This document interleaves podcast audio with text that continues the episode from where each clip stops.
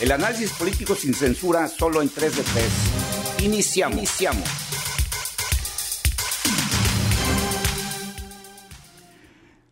Gracias por acompañarnos en este nuevo episodio de este podcast 3 de 3.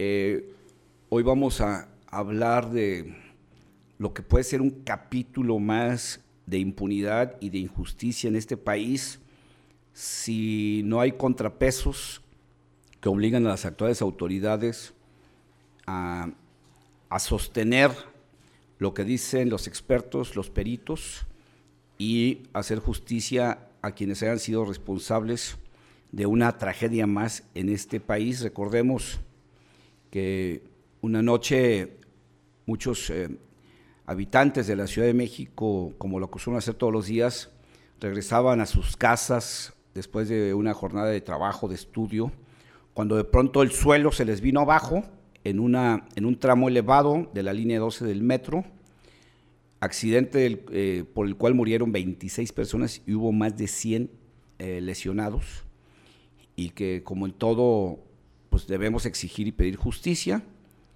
Eh, la actitud y la actuación del gobierno de la Ciudad de México y del presidente López Obrador desde el inicio parecía enfocado eh, parecía eh, su actitud enfocada no a la transparencia, no a la búsqueda de responsables, sino al contrario, a echarle tierra lo más pronto al asunto para que no trascendiera quiénes, quién o quiénes han sido los responsables de esta tragedia.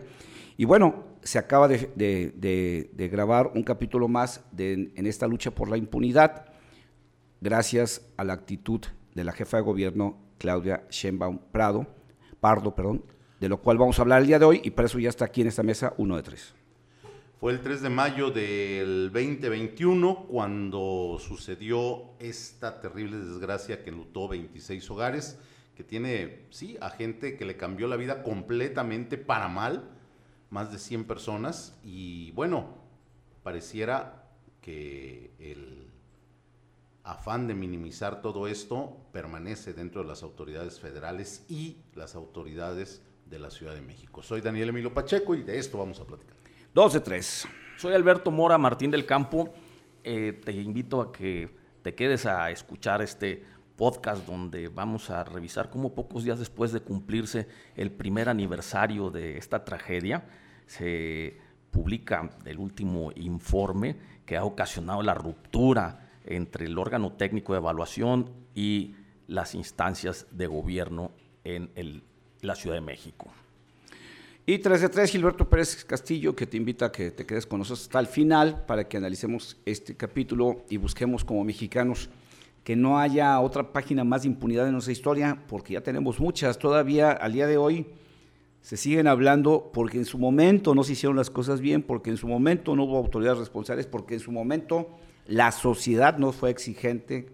Eh, hoy seguimos analizando lo que sucedió el 2 de octubre del 68, lo que sucedió en el 70, seguimos hablando de, de Ayotzinapa, o sea, seguimos hablando de una serie de hechos porque en su momento las autoridades responsables ocultaron la verdad y porque también en su momento los mexicanos de esos días, de esos tiempos, no fuimos lo suficientemente exigentes para buscar la verdad y para buscar la responsabilidad de quien fuera. Hoy eh, el tema surge porque se iba a cumplir un año de esta tragedia, como era de esperarse y como siempre sucede con los gobiernos, no hacen nada en todo el año, pero conforme se va acercando el año, tratan de, fingir que están haciendo algo a favor de las víctimas. Se estaba acercando eh, este aniversario del 3 de mayo del 2022 y la empresa DNB, la menciono así porque no puedo pronunciar muy bien el noruego, eh, para no meter la pata, la empresa cuyas iniciales son DNB, que tiene más de 100 años haciendo trabajos de ingeniería, pero sobre todo enfocados al análisis de riesgos, al análisis de accidentes como este, al análisis de, de rupturas estructurales. Para decirlo de otra manera, son de los más reconocidos en el mundo como peritos en desastres de este tipo que tienen que ver con estructuras como la del Metro de la Ciudad de México. Eh, esta empresa fue contratada, ojo con esto, contratada por el gobierno de Claudia Sheinbaum, elegida la empresa por ella, Y cuando anunció que esta empresa, que ella decidió, ¿eh? ojo con esto, porque ella es parte, debería ser parte de la investigación, porque es la jefa de gobierno y es la, jefa del metro actualmente, pues ella decidió quién iba a ser el peritaje. Decidió que esta empresa, por el prestigio que tenía, ella la contrató, la empresa presentó un primer informe que se, que se dio a conocer, un segundo informe que se dio a conocer, pero pasaban los días y no se daba a conocer un tercer informe que la empresa ya había entregado, si no mal recuerdo, desde febrero. Sí.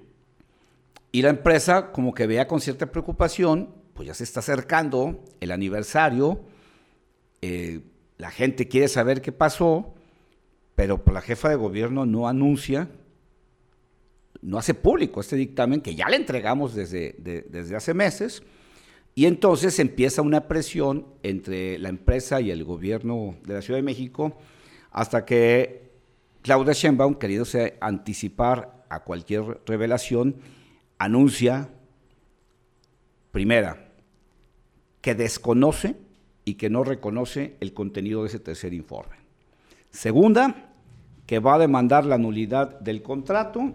Y tercera, que advierte a la empresa que si hace público una parte o todo el dictamen, los va a demandar por violar la confidencialidad entre las partes contratantes.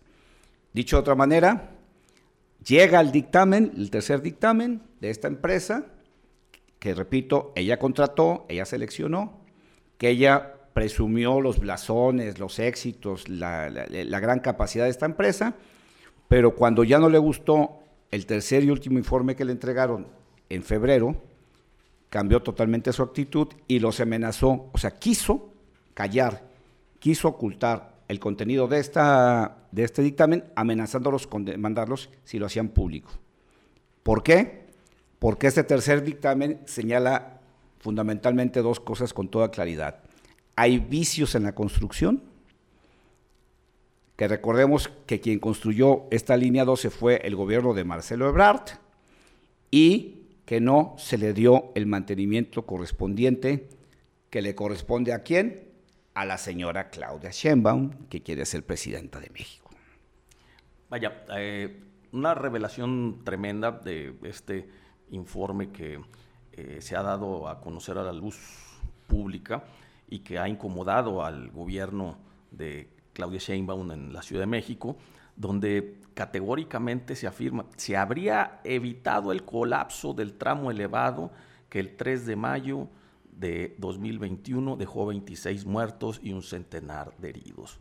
Así dice, Era evitable sí, el accidente. Se habría evitado, así dice. Entonces, vaya, esto uh, sí le causa eh, pavor a la señora jefa de gobierno si califica que el informe fue eh, contratado por ella misma y lo califica de tendencioso, cuando es una agencia internacional de prestigio que no tiene la necesidad de cargarse para ninguna de las partes, sino hacer lo que hizo, un análisis escrupuloso de qué es lo que se hizo, cómo se hizo y por qué sucedió lo que sucedió. Esta empresa está en más de 100 países y de lo que ahorita comentaban los dos acerca de Claudia Sheinbaum, yo puedo decir tres cosas que le entiendo. Lo primero es que yo digo que es la mejor, pero también puedo decir que siempre no es la mejor. ¿eh? Entonces, para que les quede claro. ¿no? La otra, Tú la veías como tu candidata. la, la, otra Tú es, la veías como tu presidenta. Yo no veía que ya venía. Pero a partir de este mes de Ya mayo no, ya no la ves no como la tal. vemos. Ok. Pero fíjate, ya no son los mismos, ya son diferentes. Pero sin embargo, no pago para que me peguen, ¿eh? claro. Yo no pago claro. para que me peguen. Frase, problema. frase acuñada por el presidente José López Portillo del viejo PRI. Ahora, eh, decía Gilberto que la señora había comentado que iba a demandar. ¿Saben qué? Veo tan deprimente la situación jurídica en la 4T y en quienes están bajo la 4T que no creo que hayan firmado un acuerdo de confidencialidad. Y sabes también por qué considero esto? Porque ella decidió que era esa empresa. Sí, claro, y, lo decidió de una manera unilateral, aunque ella en el principio anunció que había hecho una gran evaluación de quienes pudieran ser las mejores empresas que desarrollaran esta eh, investigación, pero yo quiero hacer un apunte, lo hace no ella con su dinero, o sea, lo hace con Ah, dinero es público, tema, ¿sí? claro. O sea, con dinero público contrata a esta empresa y con dinero público quiere demandar a esta empresa. Pues ¿sí? es que ella es la Ciudad de si México. pierde y con dinero público, ya quiere evitar que se conozca el dictamen que se pagó con el dinero de los mexicanos. Sí, y un peritaje que claramente interpela a las tres últimas administraciones de la Ciudad de México, ¿sí? Porque asegura que los factores determinantes en la tragedia es desde la concepción del proyecto hasta su operación. Cuando meten los carros, ¿se acuerdan los carros cuando Claro. iba a empezar a funcionar? Ah, no Y que caben. ¡Eh, ay, pues. ay, con una lija. Pero, pero el jefe Marcelo dijo que tienen que ser estos, háganle como quieran, ahora acomódenlos como puedan, ¿no? Saludos a Marcelo Ebrard, Bueno, candidato. dice, eh, lo que estaba haciendo el apunte de Mora, dice el dictamen, primero, el diseño está mal. Sí, O sea, esa curva de la que mucha gente, no una, de varias curvas de los que mucha gente técnico decían, está muy comprometida esa curva. Eh, genera mucha fricción y genera mucho movimiento, pero bueno, lo hicieron como quisieron, el diseño. Y dice el dictamen, durante su construcción no se llevó a cabo la inspección que debe hacerse en cualquier obra de este tipo. Sí, la supervisión. Se la brincaron la supervisión. O sea, tú haces una obra como este, pues tú tienes que tener gente que esté todos los días viendo que la obra se está ejecutando conforme a los planos y a las necesidades de materiales que requiere una obra de ese tipo. Se brincó. Dicho de otra manera o más claro, el gobierno de Marcelo Ebrard falló en el diseño y en la supervisión de la obra. Hay una responsabilidad severa, no administrativa. Puede incurrir en una eh, responsabilidad penal para el gobierno de Marcelo Ebrard, para el propio Marcelo Ebrard, para Mario Delgado, hoy presidente de Morena y en ese tiempo el, el encargado de, de- de- de las finanzas del gobierno, y obviamente para el director del metro en ese tiempo. Todo Puede incurrir en responsabilidad penal. Todo esto podría ocurrir si en este país se aplicara la ley. Y finalmente dice, y no se le ha dado el mantenimiento adecuado posterior a su construcción. Cuando se habla de mantenimiento adecuado, ¿a quién le corresponde? En los, días que corren, a la señora Claudia Sheinbaum, a la señora que era la directora del metro cuando sucedió la tragedia del 3 de mayo y que la renunciaron y le dieron otra chamba en el gobierno federal, o sea, la protegieron, por, Infonavit, ¿no? por- sí, de- la protegieron por decirlo claramente, y a quienes eran los responsables de área de llevar a cabo ese mantenimiento, que también puede eh, eh, estar incurriendo en una eh, eh, violación penal que puede castigarse con prisión. Eso es lo que la señora Claudia Sheinbaum trata de esconder o trató de esconder porque hace unos, unos minutos dijo Mora, ya se divulgó, sí, pero se divulgó no porque ella lo hizo público, sino porque un periódico, el periódico El País, obtuvo el documento y lo publicó y a partir de ahí ya no hubo manera de detener que los mexicanos no nos diéramos cuenta del contenido de ese tercer informe de la empresa DNB. muy claro, o sea, y muy puntual esta explicación eh, para quien quiera eh, revisar los elementos técnicos de, esta, de este examen, de esta evaluación. eh, hay la descripción de las fallas de diseño, de las fallas de construcción, de las fallas en la supervisión de la obra y de la falta de mantenimiento que provocaron esta tragedia. Vamos a hacer un corte para hacer una identificación de nuestras redes sociales y enseguida continuamos para hablar de esta desesperación de la señora Claudia Sheinbaum para que los mexicanos no sepamos la verdad de lo que pasó con la línea 12 del metro de la Ciudad de México. Quédate en 3 de 3. Análisis, Análisis sin, censura.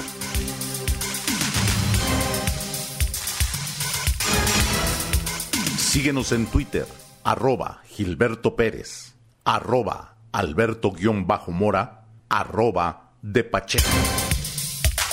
Regresamos con el análisis. Cualquier parecido con la realidad es mera coincidencia.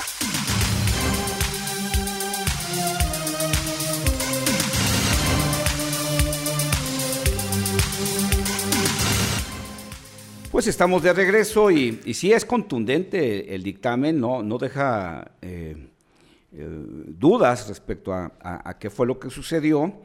Y, bueno, eh, cuando el periódico El País lo publica, pues primero señala que, tienen en, en, posesión el documento completo.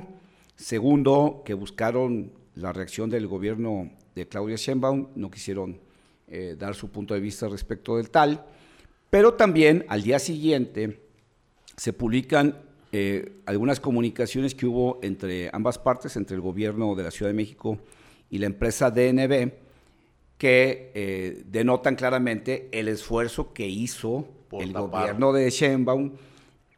Primero, la empresa dice, nos pidieron cambios.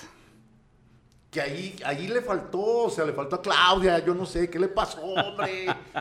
nos pidieron que cambiáramos cosas del dictamen. Cuando no se pudo, ¿sabes qué? Entonces más quítale esto y esto y esto porque no te lo pedimos. Cuando no se pudo, ah, y ¿sabes qué? Es que no lo hiciste de acuerdo a tus eh, prácticas. No, pues es que las prácticas las hago yo, o sea, yo soy el que, eh, eh, el que tiene la experiencia técnica, no tú, ¿no? Y al final, es que, ¿sabes qué? no estamos de acuerdo y entonces no lo queremos, ¿no? O sea, ojo ahí. Todo el esfuerzo por frenar algo que iba a decirnos a los mexicanos la verdad de qué pasó. Ojo ahí. Ya sabían, o sea, el gobierno de México ya sabía, la Ciudad de México ya sabía, Claudia ya sabía, yo creo que ya había ido con el presidente, ya sabían. Si no habían tenido resultado, pues había que atorar la otra parte, ¿no? había que mostrar decisión, había que meter a la cárcel a los responsables. Claro. Si Claudia se deslinda de esto, que meta a la cárcel a la directora del, tren por no hacer su trabajo, que meta a la cárcel a los otros, al que construyó, al que no dio mantenimiento. Ah, bueno, es que tú estás hablando de algo que creo que es la otra parte que hay que revelar. Primero. Liderazgo debió de haber Primero. Separación de la 4T. Dijimos que desde un inicio la reacción del presidente y de, Claudia Sheinbaum fue sospechosa y extraña. Ninguno de los dos dijo, esto va a ser un asunto de llegar a la verdad y de castigar a los responsables. Tan es así que hubo un momento en que la jefa de gobierno dijo, yo ya no voy a hablar del asunto, el que va a hablar de aquí en adelante va a ser el presidente de la República. Perdón, señora, pero eso es un asunto de la Ciudad de México, no el presidente de la República. Excuse me. Luego el presidente, con esa obsesiva tradición que tiene de dictar sentencia al margen de los ministerios públicos y de los jueces, dijo, el grupo Carso no tiene responsabilidad. Marcelo Ebrard no tuvo responsabilidad. Es que era claro. ¿Pero qué creen? las empresas que intervinieron de manera generosa en un gesto y voluntaria se ofrecen a reconstruirla sin un peso de costo para la Ciudad de México por pura generosidad. Ya cambió. El asunto se acabó. Ya cambiamos. No se habla más del asunto. Vamos a ver al futuro porque este asunto ya está resuelto. O sea, así no lo quisieron vender. El asunto ya está resuelto. Y, semanas antes, días antes de este primer aniversario, ¿qué fue lo que aventaron? Orden de aprehensión contra 10 funcionarios del metro de muy bajo nivel. O sea, vamos a meter al bote unos chivos expiatorios. Ellos son los que van a pagar el plato sucio. Hasta que llega el tercer dictamen y dice, ah, ah el asunto está más arriba. Hay que voltear a Marcelo, hay que voltear a Mancera y hay que voltear a usted misma, señora jefa de gobierno Sheinbaum, porque ustedes tres tienen grave responsabilidad en esta tragedia que, repito, costó la vida de 26 personas y mandó al hospital a más de 100. Es ahí donde se juntan tres secretarios de gobierno de, del gobierno del Distrito Federal y le ah, recomiendan a la jefa de gobierno, o sea, ya forman como consejo asesor, ¿no? Y a la jefa de gobierno que, no aceptara los resultados de peritaje de, de, las inconsistencias, de los errores metodológicos y de las fallas técnicas que tenía el, el dictamen. O sea, no, no lo hizo nada más ella sola, ¿sí? Juntó un consejo de asesores para ver qué hacemos, señores. Y ellos, no, pues no aceptes lo que dice la empresa profesional que nos está evaluando. Sí, es cuando sale, dice, pues no, no acepto. Y estoy muy tranquilo, estamos muy tranquilos y seguros de lo que hicimos cuando decidió suspender el contrato. Mire, cuando usted reciba consejos así, esos consejeros lo odian, ¿eh? Eh, eh, esos, esos aliados no son aliados. Y, además, digo, hay que recordar que, había otras cuestiones que, que también respaldan eh, el dictamen de la empresa DNB, porque recordemos que el sindicato de trabajadores del metro tenía tiempo advirtiendo no se le está dando el mantenimiento adecuado. Al metro, no a esa línea nada más. Al ¿eh? metro completo, pero en especial a esta línea. Es como era nueva. La dorada. Y estamos preocupados por la, seguridad de nuestros trabajadores afiliados y por, la, y por la seguridad de los pasajeros. No solo eso, sino que hay videos de diferentes, eh, tomados por diferentes personas que evidenciaban este tipo de desfases en la estructura y hay los testimonios de los vecinos de esa zona que tenían años diciendo suena muy feo cada que pasa un tren del metro. Y la respuesta del gobierno del estado fue terrible realmente no operó políticamente, no operó jurídicamente y no operó administrativamente. El resultado, les filtran el, reporte, el tercer reporte, y ahora le muestran toda la realidad. Claudia Sheinbaum pudo haber metido a la cárcel a alguien. Incluso era una oportunidad para darle a Marcelo, que Marcelo, si recordamos, por eso se fue a Europa.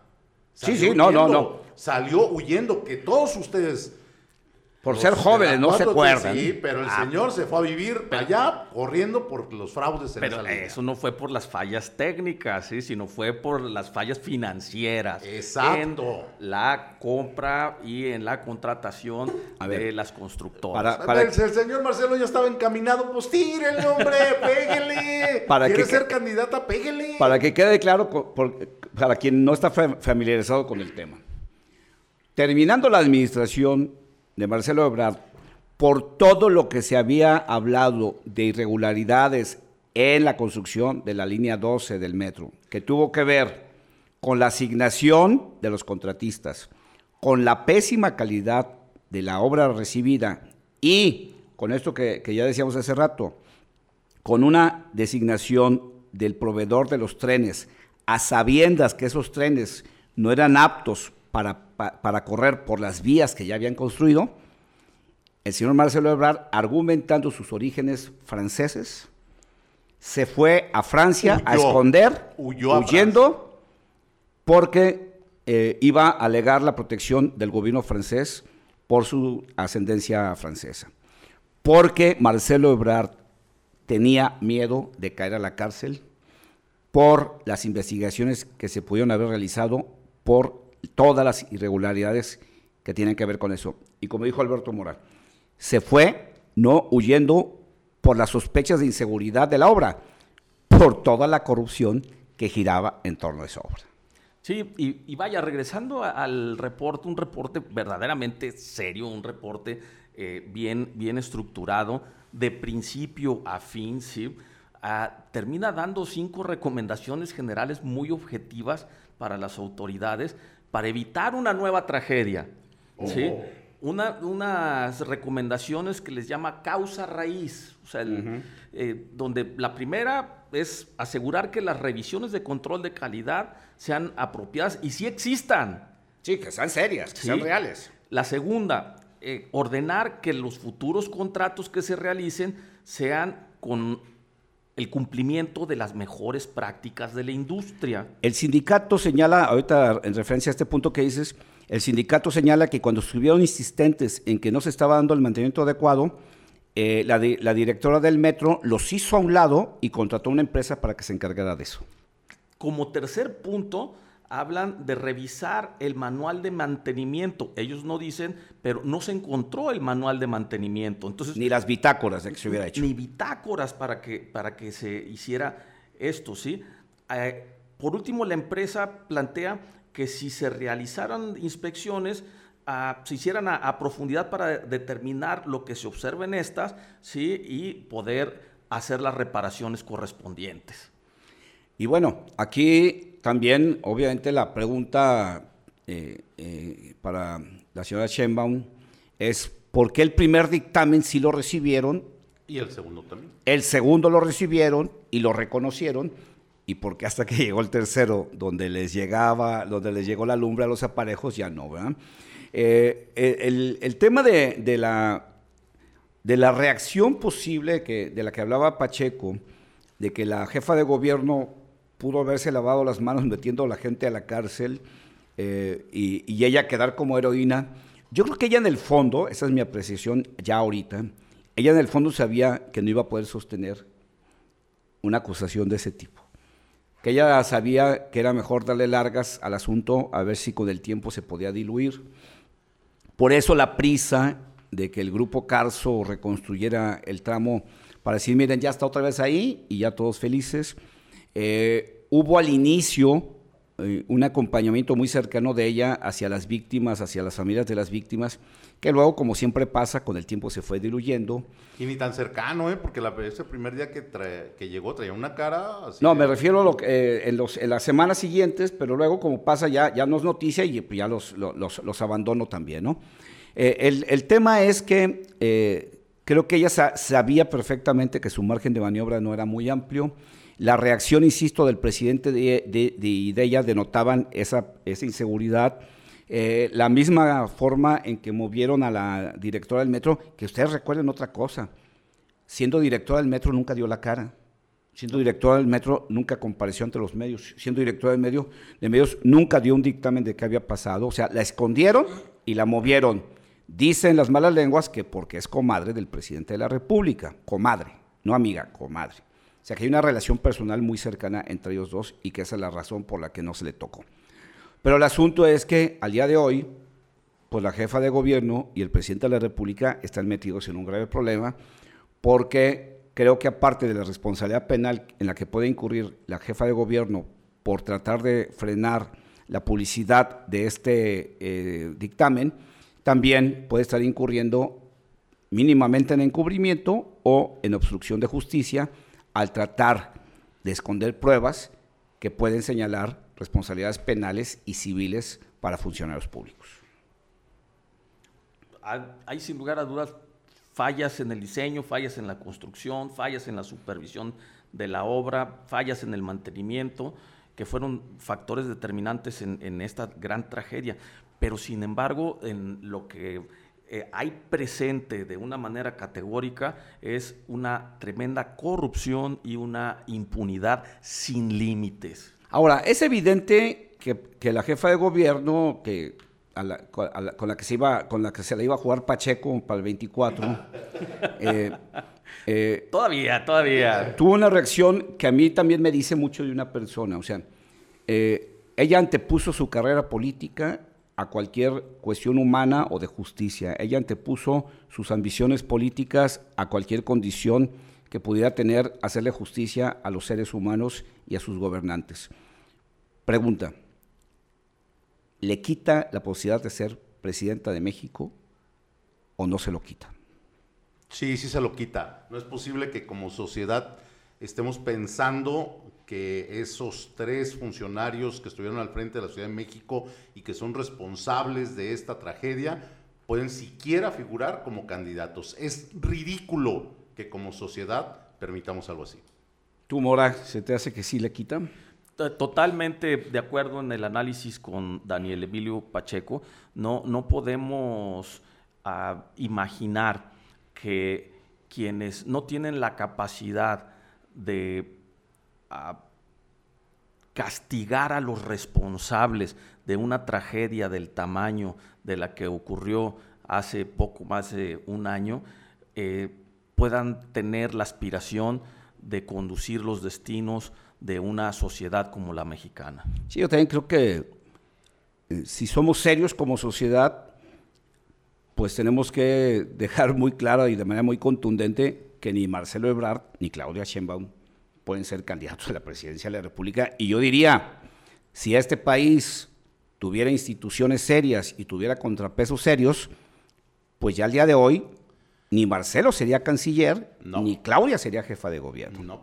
Pero bueno, se nos fue el tiempo, así que vámonos a las conclusiones, uno de tres.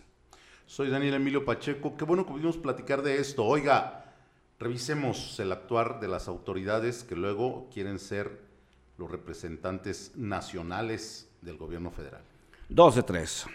Soy Alberto Mora Martín del Campo y te invito a que no estemos tranquilos con este tipo de autoridades que velan más por su por prevalecer en sus escaños que por aplicar justicia y corregir los errores.